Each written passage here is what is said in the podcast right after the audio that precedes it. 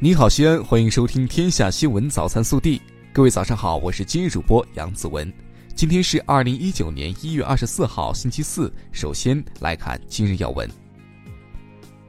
一月二十三号下午，习近平总书记主持召开中央全面深化改革委员会第六次会议，并发表重要讲话。总书记强调，要对标到二零二零年，在重要领域和关键环节改革上取得决定性成果，继续打硬仗、啃硬骨头。确保干一件成一件，为全面完成党的十八届三中全会部署的改革任务打下决定性基础。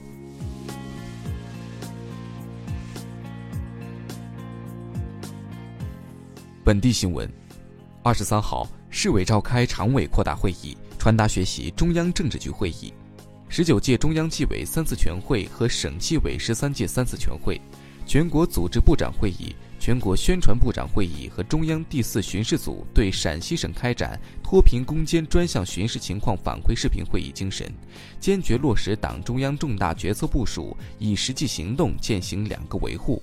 省委常委、市委书记王永康主持会议。二十三号，市委召开义军会暨党管武装工作述职会议。传达学习中央军委有关会议精神和省委义军会、省军区党委扩大会议精神，省委常委、市委书记、西安警备区党委第一书记王永康主持并讲话。二十三号，省委常委、市委书记王永康在生态环境保护重点工作专题会上强调。要深入学习贯彻习近平生态文明思想，深刻汲取秦岭北路违建别墅问题教训，坚持问题导向，着力提升西安生态环境品质，以强烈政治担当，坚决打赢污染防治攻坚战。二十三号，我市组织领导干部在陕西大剧院集体观看现实主义题材话剧《柳青》，教育引导党员干部向柳青同志学习，深入基层接地气，沉到一线转作风。省委常委、市委书记王永康参加。二十三号，记者从市发改委获悉，二零一八年全年六百七十七个市级重点在建项目共完成投资四千零六十八亿元，达到年计划的百分之一百四十，较上年同期增加投资七百五十四亿元。为充分发挥民营经济在推动我市高质量发展中的重要作用。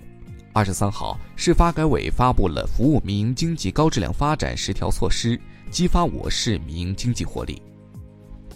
一月二十号，二十六岁的杨华在西京医院成功实施剖宫产手术，先天性无子宫的她移植母亲的子宫，生下一个男婴，这是中国首个在移植子宫内孕育出生的宝宝。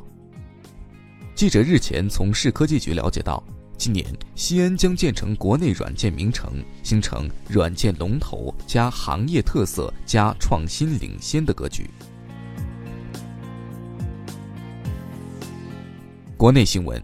国家统计局二十三号发布消息称，按当前育龄妇女数量、结构和生育水平测算。今后一段时期，我国每年的出生人口数量会继续减少，但仍将明显多于死亡人口数量，人口总量仍然处于相对平稳的增长期。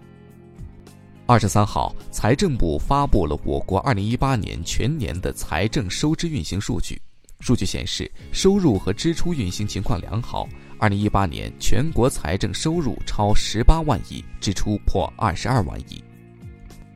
据交通运输部消息，春运前两日，全国铁路、道路、水路、民航共累计发送旅客超一点三五亿人次，比去年同期增长百分之零点九二。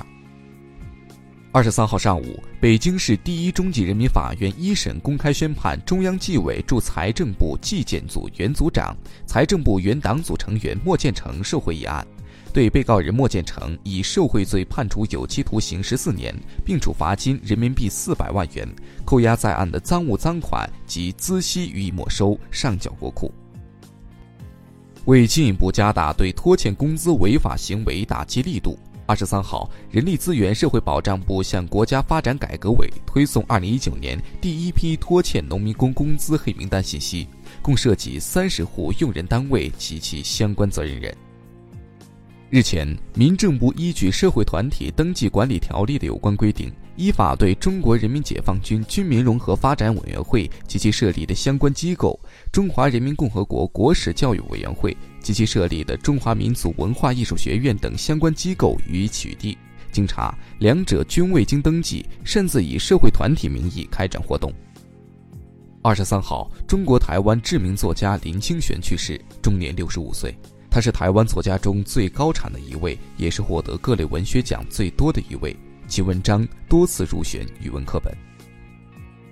二十三号，湖南岳阳华容县永盛建筑机械租赁有限公司在华容县中历城项目部从事塔吊拆卸作业时发生坍塌事故，现场作业人员共六人，事故共造成四人死亡，一人受伤，事故原因正在调查中。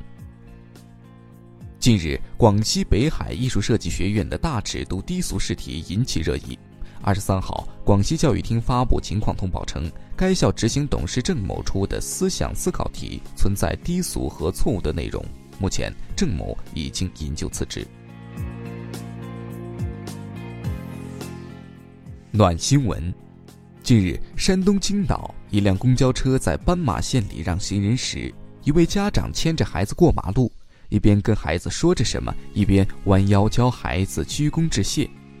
公交公司的工作人员表示，平时礼让常遇到路人竖大拇指的、微笑的，第一次遇到教育孩子感恩的。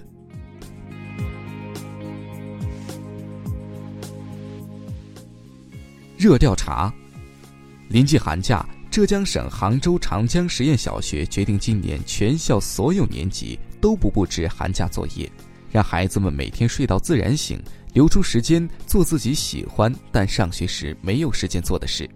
对此，孩子们表示极其开心，赞成的家长占比也超过百分之八十。但是也有反对的声音说，没有作业，孩子一个多月不温习功课，是不是会影响学习？对此你怎么看？